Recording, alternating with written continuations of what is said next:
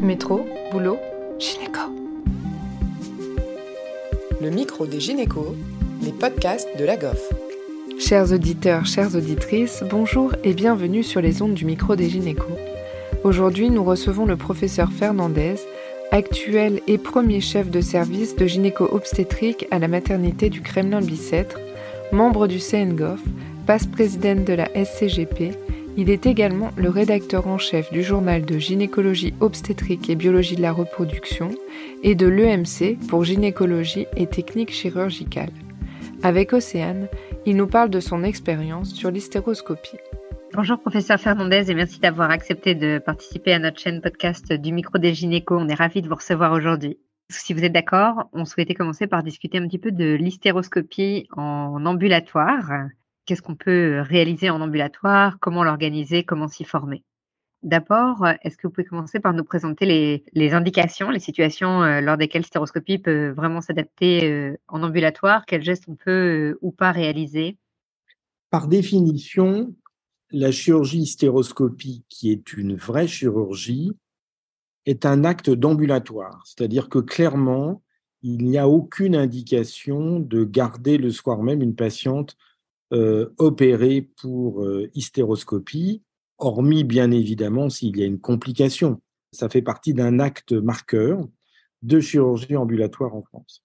Les indications, en fait, elles sont multiples euh, dans le sens que c'est une chirurgie qui a une finalité de restaurer ou de conserver une cavité utérine apte à des procréations pour le futur. Et c'est de plus en plus une problématique dans le sens que les femmes, euh, de par les progrès des dons de gamètes, vont souhaiter de plus en plus tardivement conserver leur possibilité de grossesse. Ça ne veut pas dire que la raison pour laquelle elles consultent, c'est forcément une indication d'infertilité, mais le chirurgien qui fait de l'hystéroscopie, la première question qu'il va poser, c'est souhaitez-vous garder vos possibilités de grossesse? À partir de là, on va cibler totalement la manière dont on va opérer les patientes, c'est-à-dire que le but, c'est d'être le moins destructeur possible sur les zones de la cavité utérine qui ne sont pas liées à la pathologie. Alors, qu'est-ce qu'on traite? En premier lieu, on va dire c'est les pathologies qui saignent. Et pour ça, il faut bien sûr se reporter à la classification de la FIGO qu'on appelle le PALM-COHEN, il n'y a pas d'acronyme puisque c'est un terme anglais. PALM, c'est les pathologies organiques, P comme polype. Donc, le but de l'hystéroscopie, c'est de retirer un ou plusieurs polypes, euh, ou de retirer la totalité de l'endomètre exclusivement chez les patientes qui ne souhaitent pas garder leur possibilité de grossesse. Le A, c'est l'adénomiose. Alors, l'adénomiose s'opère un peu en hystéroscopie et c'est les adénomiomes qui font issue dans la cavité ou les cryptes d'adénomiose euh, que l'on voit en échographie. Le L, ce sont les léomyomes, donc tous les fibromes qui, suivant la classification, euh, là aussi de la FIGO, sont les fibromes de type 0, 1 et 2, donc ceux qui ont une issue dans la cavité utérine.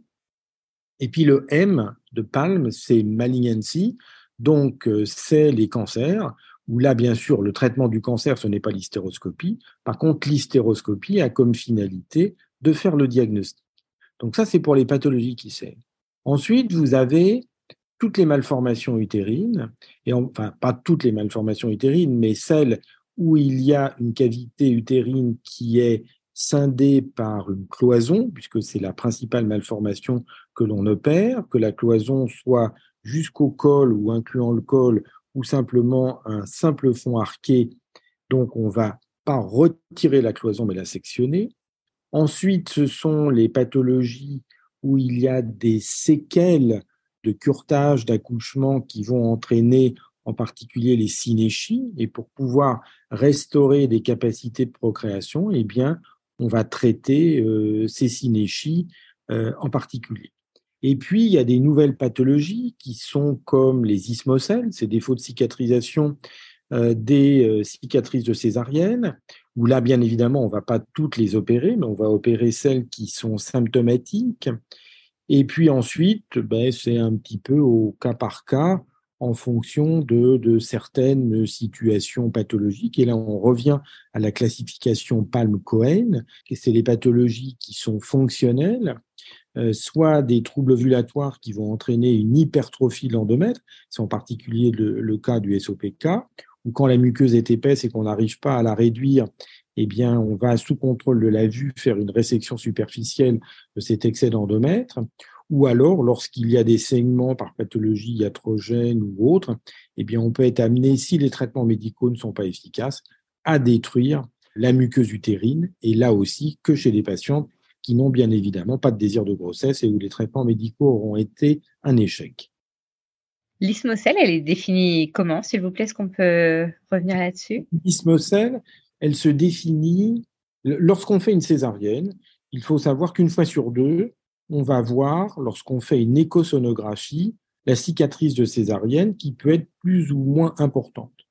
Une fois sur six ou sept, il va y avoir une symptomatologie clinique, en particulier des saignements qui vont survenir vers J10, J12 du cycle, tout simplement parce que le sang des règles s'est mis dans cette ismocèle qui représente une niche, donc le sang va rester, et lorsque les règles sont finies, la cavité va se contracter un tout petit peu et va évacuer. Donc ça, c'est un signe qui évoque bien évidemment cette ismocèle. Ça, c'est le premier signe. Parfois, ça entraîne des douleurs, puis parfois, les patientes ont présenté des grossesses dans cette ismocèle, qui bien sûr doivent être interrompues parce que c'est des équivalents de grossesse ectopique, même si c'est dans une cavité utérine, mais pas du tout à la bonne place. Le risque de placenta euh, accreta ou percreta est trop important. Donc, lorsqu'on est dans ces circonstances, eh bien, on va définir ce qu'on appelle une ismocèle symptomatique, et donc on va l'opérer le plus souvent en hystéroscopie. On n'a pas encore établi à ce jour de lien entre l'infertilité secondaire par définition et euh, l'existence d'une ismocèle. Il y a peut-être un lien, mais en tout cas, il n'y a pas de certitude et en tout cas, ce n'est pas une indication, même si de temps à autre, lorsqu'il y a des échecs de fécondation in vitro sans autre facteur d'infertilité, on peut être amené à opérer ces patientes avec ismocèle. Concernant la prise en charge chirurgicale de l'ismocèle, vous disséquez autour et ensuite comment vous faites pour euh, refermer le, trou, la cavité qui s'est créée? En hystéroscopie, on va euh, sectionner le bord de la cicatrice de façon à l'aviver et ensuite on va vaporiser et dessicquer car un élément important de l'hystéroscopie, là, quelles que soient les indications, c'est l'utilisation exclusive de courants bipolaire, hormis pour le traitement des synéchies, où là, on n'utilise pas de courant, mais on va utiliser des ciseaux euh, qui euh, vont euh, sectionner les synéchies. donc, une fois qu'on aura donc avisé les bords, on va détruire l'intérieur de, de, la cicatrice en dessicant, ce qui va permettre de coller en fait les deux parois de la cicatrice. Et c'est comme ça qu'en trois mois à peu près, on a une cicatrisation parfaite dans 90% des cas.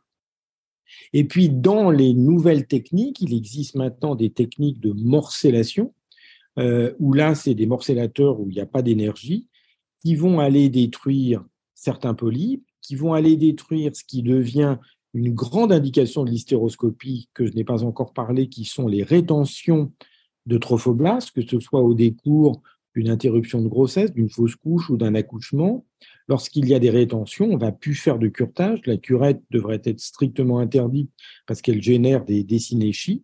Et donc, sous contrôle, soit d'hystéroscopie avec une anse, soit de plus en plus avec des morcellateurs, on va donc détruire, retirer euh, cette rétention de trophoblastes.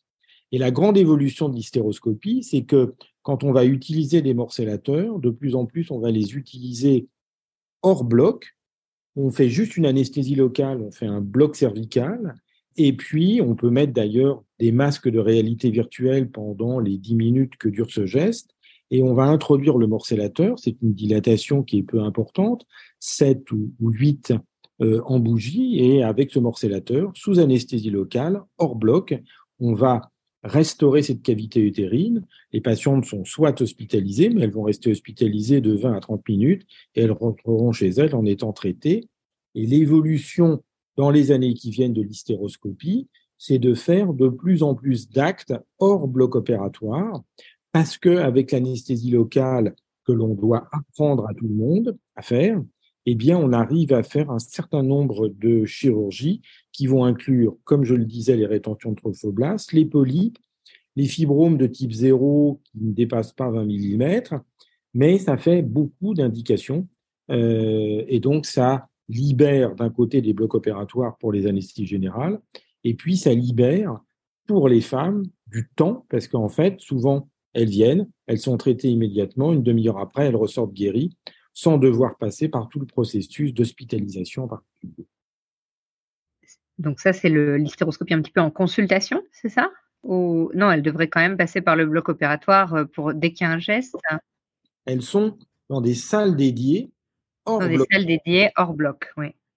Donc, on peut dans ces salles dédiées faire de l'hystéroscopie diagnostique qui est importante. Hein. Je vous rappelle, l'hystéroscopie diagnostique, maintenant, on fait ce qu'on appelle une vaginoscopie, c'est-à-dire qu'on ne va pas mettre de spéculum, on ne va pas mettre de pince, on va simplement introduire une optique rigide. Il y a quasiment plus d'indication de d'hystéroscopie souple, c'est parfaitement inutile. Donc, on va utiliser un hystéroscope rigide de 3 mm de diamètre euh, que l'on va introduire petit à petit dans le col, et ça fait pas mal parce que on l'introduit sous contrôle de la vue et on rentre dans la cavité utérine soit on va dire la cavité normale, soit on va trouver un diagnostic, et parfois lors de ces diagnostics, on va pouvoir dans le même temps voir et traiter s'il y a quelques synéchies, un petit polype ou autre chose.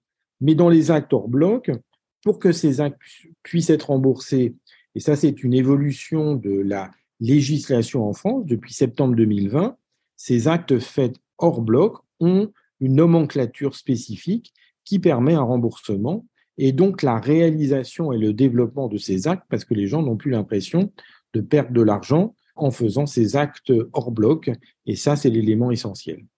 Et est-ce qu'il y a parmi les indications de l'hystéroscopie que vous avez citées au début de l'épisode, est-ce qu'il y en a certaines qui se prêtent pas à la réalisation de l'hystéroscopie hors bloc euh, avec une anesthésie locale?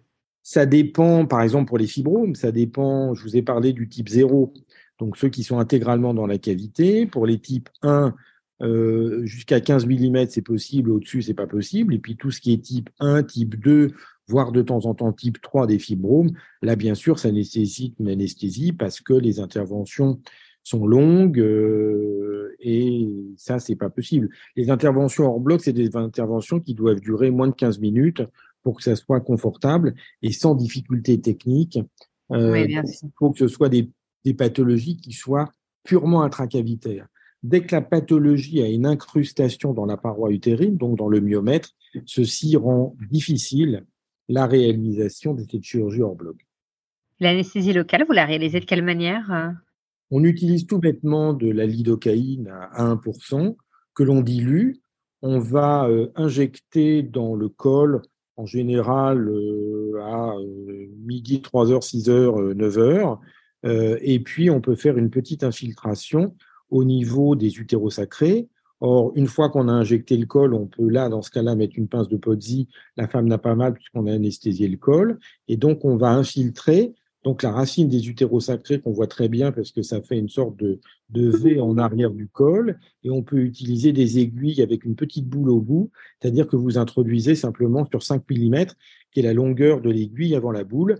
Et euh, vous injectez donc une ampoule qui fait à peu près 20 millilitres que vous avez dilué également dans 20 millilitres de, sérum, ce qui fait que l'injection globale, c'est à peu près 40 millilitres. De temps en temps, on peut injecter le canal endocervical pour compléter l'anesthésie. Ce qui est important quand on fait ça, c'est de se donner du temps et il faut au moins 5 à 7 minutes entre le moment où l'anesthésie est faite et le moment où vous commencez votre acte. Dans la majorité des actes qu'on fait hors bloc, on n'a pas besoin de dilater, c'est vrai que les grands progrès de l'instrumentation en hystéroscopie, hormis l'électrochirurgie bipolaire dont je vous ai parlé tout à l'heure, c'est aussi la possibilité d'avoir des chirurgies très efficaces, voire plus efficaces, avec des, des hystéroscopes qui font simplement 18 euh, charrières. Je vous rappelle, une charrière, c'est 0,3 mm. Donc 18 charrières, c'est à peu près 6 euh, mm de diamètre, qui nous permet donc de faire quasiment toute la chirurgie sans devoir dilater les cols et sans avoir les complications de la dilatation du col, qui sont les dilacérations du col, les saignements, euh, voire les douleurs que l'on crée simplement en voulant dilater à la bougie les cols. Donc là, l'hystéroscopie euh, hors bloc, comme il n'y a pas de dilatation, vous conseillez même pas aux, patientes, par exemple, d'éviter les bains ou la piscine pendant quelques jours, euh, pas du tout. Là, je ne l'évite jamais. C'est un truc qui sort de l'esprit de certains. Il faudra un jour qu'on m'explique pourquoi on ne peut pas prendre de bain, de douche ou euh, aller se baigner. Je veux dire, une femme qui a ses règles, elle peut aller se baigner, on ne lui interdit pas quoi que ce soit. Et même après les rétentions de trophoblastes, alors. Mais après tout, tout ça, ça rime à rien du tout. Euh, donc, euh, donc voilà. Super, c'est intéressant. Et d'ailleurs, du coup, si les donc nos, jeunes auditeurs, euh, en particulier tous les, internes, les, les gynécos en formation, souhaitent se former à la l'hystéroscopie hors bloc, est-ce que vous avez des, conseils en termes de, formation ou de, de, terrain de stage?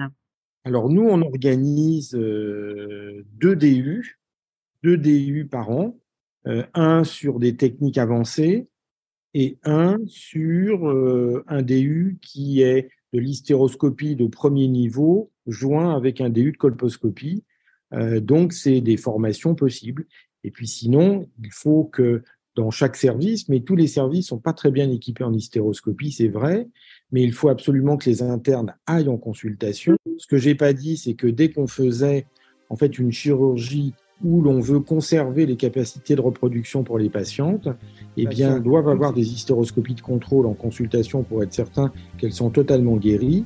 Et donc, pour les internes, c'est très important de participer aux consultations parce que très rapidement, eh bien, ils vont aussi apprendre la gestuelle pour être très à l'aise pour faire cette hystéroscopie de, euh, de consultation de premier niveau et c'est ça qui permet d'apprendre.